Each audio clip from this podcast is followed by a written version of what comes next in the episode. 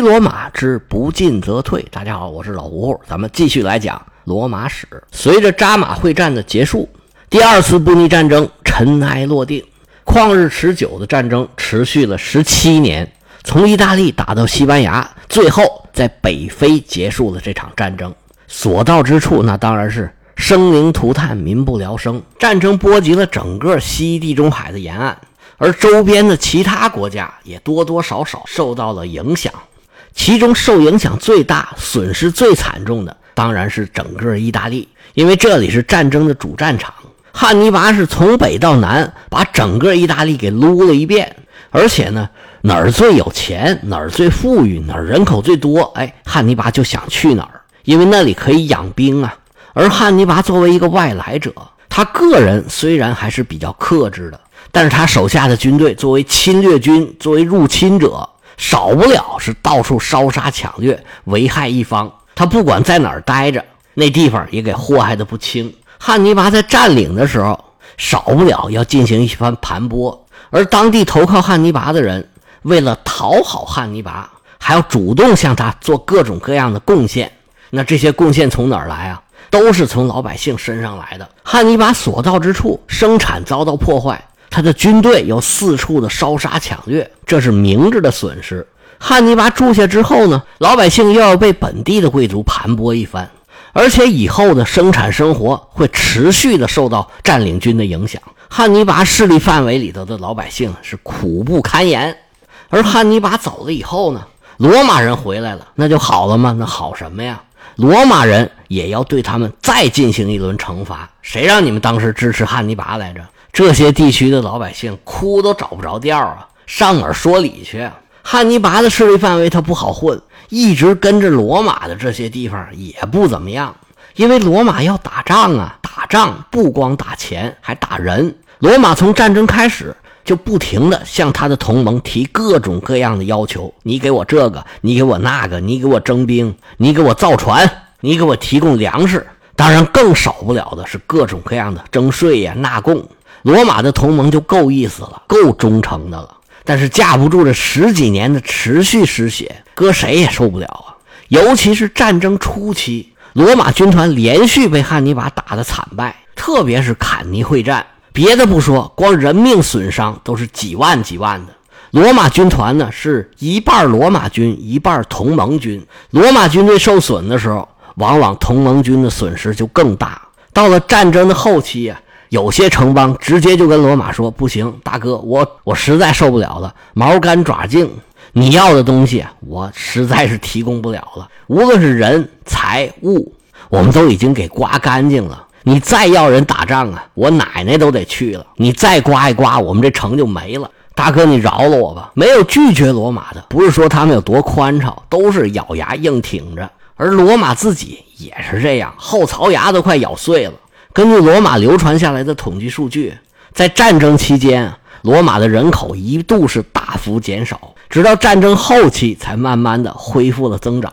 所以在整个战争波及的范围之内，最痛苦的应该就是罗马人，因为汉尼拔主要针对的就是罗马人，他要看到的就是让罗马人受损失，也让罗马的同盟知道罗马是靠不住的，赶紧离罗马远点，你来投靠我吧。所以在战争的过程中，罗马人一直都是非常的痛苦，几乎每个人都有亲戚朋友和家里人在战争中被汉尼拔给杀死。所以罗马人对汉尼拔是切齿的痛恨，当然同样恨的就是迦太基。所以作为罗马的代表，西比亚和迦太基人签订了一纸比较温和的协约。有一些罗马人是非常不满的，他们想要对迦太基进行更严厉的惩罚。不过，大部分人还是面对现实，觉得西比亚能打赢，这已经很好了。用条约把迦太基给约束得住，我们以后就和平了，那日子就好过了。这已经很好了，还要啥自行车啊？尤其是西比亚连战连捷，最后打的迦太基是彻底认输。这仗打完，罗马人可以说是扬眉吐气，西比亚成了罗马人心目中当之无愧的战神，也是头一号的政治明星。西比亚回到罗马之后，受到了热烈的欢迎。毕竟是凯旋将军嘛。虽然有些人心里未必那么喜欢他，但是作为一个国家来说，在战争中取得了胜利，这是最大的喜事儿了。他的反对派也不想在这时候给自己添堵，而且你这时候再说什么不好听的也没什么用。或者说，这个时候反对西比亚的声音被淹没在歌功颂德的海洋里头了。西比亚回到罗马之后，经过元老院的批准，他获得了一个大凯旋式，在仪式上展示了众多的战利品。他不但获得了罗马市民的欢呼，还得到了一个阿非利加努斯的尊号，意思就是非洲征服者。从此以后，他们家族的姓氏就又多出了这么一部分。那这个时候，自然有人来捧臭脚，在元老院里就有人提议说：“西比亚呀，居功至伟，功劳太大了，应该一直由他来领导罗马，应该授予他终身执政官或者终身独裁官的职务。”元老院里边的共和派一听这话，身上一激灵，怎么我们最担心的事儿这就要发生了吗？不过西比亚这时候呢还算清醒，他直接就把这个提议给拒绝了。本来元老院就追着他这个点一直在批评他，你现在要是接受这个职务，不就等于说是承认了吗？这个时候的罗马还是元老院来主导的，西比亚不可能不明白这件事儿，所以他对这个职务的拒绝也是很合理的。不过呢，这种拒绝又增加了对他的赞誉。西比亚虽说这个时候的声望是如日中天，但是他的反对派并没有放弃对他的围剿。以老加图为代表的西比亚的政敌只是暂时没有发言，但是他们也没有闲着，他们在积蓄力量、收集材料。等西比亚的势头稍稍下来一点就会遭到他们猛烈的攻击。这都是后话了，咱们下一步再讲。回过头来再看看汉尼拔，打完仗的汉尼拔变成了一个政客。汉尼拔的能力和声望让他在迦太基拥有了很稳固的政坛地位。巴卡家族也开始在政坛复兴了，但是罗马人绝不会饶过他。迦太基人也有人去罗马告状。几年之后，罗马人抓住一个由头，就派了一个三人小组，说去迦太基啊，要调查一下。调查啥呢？说是调查一下马西尼萨和迦太基的争端，好给他们调停一下。其实他们的目的就是针对汉尼拔。想要在迦太基的长老议事会，也就是咱们以前讲的百人团的面前指控汉尼拔。汉尼拔是什么人呢？早就猜到他们想干什么。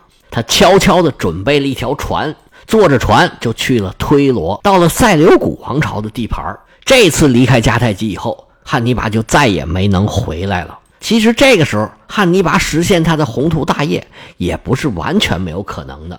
他来到东方，应该是有自己的想法和抱负的。他到底是怎么想的，怎么做的，又遭遇了什么情况，这都得等到下一步再去讲了。交代完这两位主人公，咱们再说说第二次布匿战争的影响。这场仗打完，直接的影响就是重新划分了政治格局。原来西地中海的两大强国就是罗马和迦太基。有一个已经基本上没有了，他的势力范围已经全部被罗马给吞并了。最大的一块就是西班牙。原来西班牙是分南北两半埃布罗河以北归罗马，埃布罗河以南是迦太基的地盘。但实际上呢，罗马和迦太基的影响力都很有限，他们主要是控制沿海这一圈西班牙的内陆遍布各种各样的部落，以前呢是三方博弈。比的是谁能更好的利用土著，这回不用了，整个西班牙就变成了两个行省，分别叫近西班牙和远西班牙。但是统治西班牙可不容易，罗马人投入西班牙的军事力量可不少，但是西班牙基本上就没有消停过。西班牙分成两半也是一个很初步的划分。随着罗马统治的深入，后来西班牙又被分为六个行省，这咱以后再说。接下来受影响比较大的就是西西里岛。在第一次布匿战争之前，罗马人跟西西里岛的关系还不是太大。西西里岛上满是希腊城邦，而迦太基也占了几个重要的港口。而第二次布匿战争结束之后，整个西西里岛已经彻底沦为罗马的行省了。一方面跟迦太基已经没啥关系，所有的迦太基城邦已经都归罗马人所有。迦太基人尽管还可以在这做生意。但是已经没有一兵一卒了，原来的那些希腊城邦也都归罗马管，尤其是古老的叙拉古王国已经被罗马给灭掉了，成了罗马的西西里行省的一部分。开阔平坦的西西里岛日后成。了罗马的主要粮仓之一。而在非洲，原来是迦太基附庸国的努米底亚，现在跟迦太基是平起平坐。日后，努米底亚成了一个罗马的工具。罗马人对迦太基使的一些阴招，有很多都是通过努米底亚人来实现的。这些事儿还是要等到下一步再讲。而最后一条的影响，就是迦太基由原来的一个强大的商业国，退化成了一个毫无防御能力的商业城市。罗马在西地中海建立了绝对的霸权，这是在第二次布匿战争以后，在意大利以外发生的变化。在意大利，这场战争的影响也是非常深远的。受影响最大的就是北方的凯尔特人。在战前，虽然凯尔特人的组织很松散，战斗力呢也不稳定，但是最起码他们跟罗马人还能打得有来有回。但是这回，他们因为一直站在汉尼拔的这一边，罗马人在取得非洲的胜利之后，就把自己的怒火全部都倾泻到了北方的凯尔特人身上。战后的十几年，罗马的执政官几乎年年都被派到北方去。罗马人重点针对的就是波伊布，因为他们跟汉尼拔关系最好。其他的一些凯尔特人，比如说塞诺马尼人、因苏布雷人，还好一点但是好也是最后沦为了罗马的附庸。波河流域这些原来凯尔特人的土地被罗马人没收了一半以上，最后啊，他们就慢慢的消失，被罗马人给同化了。而在罗马同盟的内部，战争的结果。就是让罗马和拉丁人的优势就更加明显了。罗马和拉丁同盟受到了战火的洗礼，他们向心力就更强了，而且他们的组织能力、协调能力都有进一步的提高。用个形象的说法，就是他们这些拉丁同盟的城邦抱罗马这只大腿就抱得更紧了。而相比之下，那些非拉丁民族或者叫非拉丁化的意大利人，你比如说埃特鲁里亚人，还有什么萨贝利人。就受到了更大的压制，他们权力更少，义务更多，罗马人对他们的控制也更强了。而最可怜的是汉尼拔那几个比较坚定的盟友，最典型的是汉尼拔最早的盟友卡普亚和最后一个盟友布鲁提乌姆。卡普亚被罗马攻破之后，直接就把卡普亚的政治制度全都给废了。罗马元老院宣布这个城市的。除了极少数外国人或者亲罗马的坎帕尼亚人的土地之外，全部没收，变成罗马的公有土地。然后又把这些地啊分租给小地主，还有一些进行拍卖，收到的钱作为罗马的军费继续打仗来用。原来纸醉金迷、比罗马还要繁华的大都市，这时候啊几乎变成了一片废墟。原来的第二大城市，现在从行政上也被降为第一大村儿。卡普亚从此以后就不再是一个城了，布鲁提亚人可就更惨了。整个地区的所有人一起沦为罗马人的奴隶，永远也不能佩戴武器。他们自己都成了罗马人的财产，他们的财产土地就更不用提了。其他跟汉尼拔合作过的城邦或多或少都受到了惩罚，惩罚的主要方式就是没收他们的土地。罗马人拿到这么多土地干嘛用啊？殖民呐！罗马打了这么多年的仗，陆陆续续有很多老兵就要退役了，其中就包括坎尼军团那些老兵。咱以前说过，西比亚为这些老兵争取了每年两油格的土地，两油格十五六亩。那这些土地从哪儿出啊？有很多就是从各个城邦罚出来的。在战后，越来越多的罗马人陆续被派到南方的各个港口，有的港口建了城堡，有的港口啊。甚至都改名了，整个意大利的罗马味儿更重了，罗马化又更进了一步。罗马的报复不光光是针对城邦，也针对个人。在整个意大利的范围，只要不向罗马投诚的这些贵族名流，全部都要除掉。因为罗马手段太强硬，而且打完仗，他们的力量就更强大了。原来意大利各处的非拉丁同盟，就是除了拉丁人以外，人家也要有同盟嘛。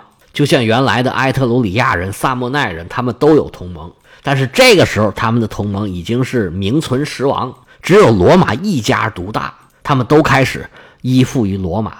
这一仗打完之后，罗马就相当于又征服了一次意大利，而且呢，这次是更彻底。原来的反对派啊，力量更弱了，罗马人由此就更加的狂妄。这个事儿不光反映在实际情况，在意识形态领域，罗马也抓得很严。罗马当时有一种很主要的娱乐方式，就是滑稽戏。但是这种滑稽戏的演出呢，是受到警方控制的。当时滑稽戏的各种笑料啊，都来自两个城市，一个是卡普亚，一个是阿泰拉，这都是汉尼拔原来的同盟城市。这剧里面呢，就说这城市的人呢，又愚蠢又可笑，就像我们中国以前很多这个春秋战国时期的故事，这蠢人呢，都经常说是宋国人，因为宋国是原来的商朝的后裔嘛。那周人大权在握，为了防止商朝的反水，周人就要黑他们，跟罗马这套路是一样的。但是罗马人获胜后的狂欢呢，也是因为他们这十几年过得太惨。罗马的公民数量在这十几年里减少了差不多四分之一。其实汉尼拔说他杀死了三十万人，这个数应该差不了多少。而且在战争里边死的人呢，是罗马的中坚分子。真正能上战场打仗的，是有一定的经济实力，也有一定个人素质的人。你实在太穷或者水平不行啊，还真打不了。所以在汉尼拔前几次战役，罗马数以万计的损失，在坎尼之战扔下了几万具尸体。你可以想象得出来，对罗马有多大的震撼。在坎尼之战之后啊，罗马的元老院都已经空了，本来是有六百元老的。坎尼之战打完了。元老院就剩下一百二十三个人了。为了让元老院正常运作，临时任命了一百七十七个元老，凑够三百人一半这么一来，元老院才勉强的恢复运作。而且罗马是在本土打仗，几乎整个意大利都是战场。战争对意大利的破坏是全方位的。原来意大利主要的经济是小农经济，而罗马就是建立在这种经济模式之上的。他这么老多的罗马战士，原来都是农民，但是经过汉尼拔这么一折腾，原来的小块农田都没办法生存了。大贵族通过各种各样的手段获取了越来越多的土地，而在罗马获取了西西里之后，西西里的大农庄对于意大利的传统农业来讲，那就是有摧毁性的打击，因为它面积更大，产量更高，有规模效应。意大利这些传统小农庄，它根本没办法跟它竞争，所以整个意大利打这以后啊，这粮食产量就越来越低。您都听过所谓的地中海食谱吧？那里边有什么葡萄酒啊、橄榄油啊，这都属于经济作物，因为粮食作物没有竞争力，竞争不过海外的这些产品。尤其是西西里岛离着又近，就在脚边上，所以意大利的农庄呢，以生产经济作物为主，农民就都不种粮食了。小农经济遭到破坏，就有很多失地的农民跑到罗马去，这又给罗马造成了很多社会的问题，让平民和贵族的矛盾就越来越尖锐。后世的格拉古、什么马略、苏拉、凯撒，他们这些人的崛起，都是平民和贵族矛盾的结果。罗马的平民和贵族曾经在保民官运动时期有一个大爆发。而打这以后的几十年又反反复复的发作，不能不说汉尼拔这十几年的搅和有很大的影响。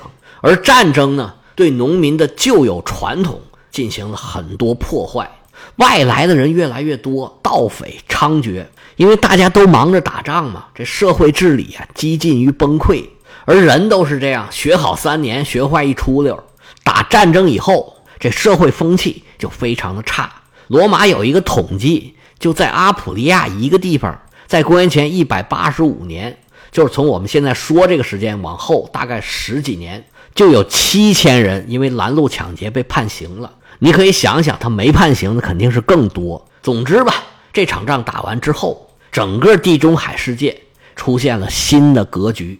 罗马人解决了一些问题，但是又制造了一些新的问题。不过有一点是很确定的：罗马的军事铁蹄。从此以后就不可阻挡，可以说是第二次布匿战争奠定了罗马的霸业。